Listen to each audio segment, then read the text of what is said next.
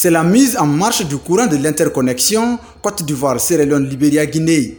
Effectuée par le ministre de l'Énergie, de l'Hydraulique et des Hydrocarbures, elle marque le début d'une nouvelle ère dans le processus de développement du pays, puisque le courant constitue la base de tous les secteurs porteurs de croissance. Ibrahim Abessila. Ayant l'énergie sur l'ensemble de Zérékoré représente un grand pas pour le développement économique. Dans le secteur de l'agriculture, nous allons pouvoir irriguer, en plus des sept mois de l'année que nous avions la pluie, nous serons capables d'irriguer pendant les 12 mois de l'année.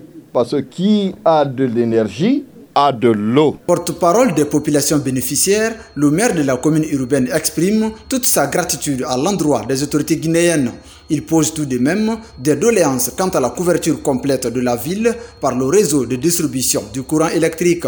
Moriba Albert Delamou. Nous sollicitons l'extension du réseau électrique dans tous les quartiers de la ville de Zérékoré.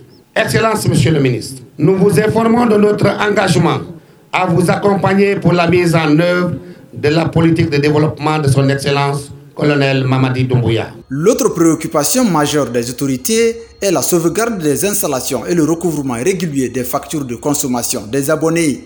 Etienne Bailly et Laï Kamara sont respectivement responsables de Transco CSLG et de l'EDG. Monsieur le ministre, vous pourrez dire au président de la transition que devant vous, vous voyez une grosse installation qui sera en mesure d'électrifier toute la région avec les autres communautés et qui sera à mesure de répondre aux ambitions de la Guinée à exporter son énergie vers le Mali ou d'autres pays. Ces équipements coûtent très cher il faut que la population sache qu'on doit les protéger. Je vous invite, les consommateurs de EDG, vous savez, on met assez d'argent pour dans un projet.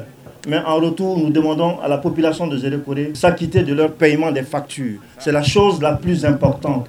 Il faut que nous soyons crédibles devant nos voisins, c'est-à-dire la Côte d'Ivoire et le Libéria, que nous sommes capables de payer nos factures et que nous sommes capables de respecter nos engagements. Cette mise en marche est le début du vaste programme d'électrification du pays engagé par le gouvernement guinéen. La station de Zérékoré devrait servir de point central pour l'interconnexion Guinée-Mali venant de la savane à partir de Beila Kirouane.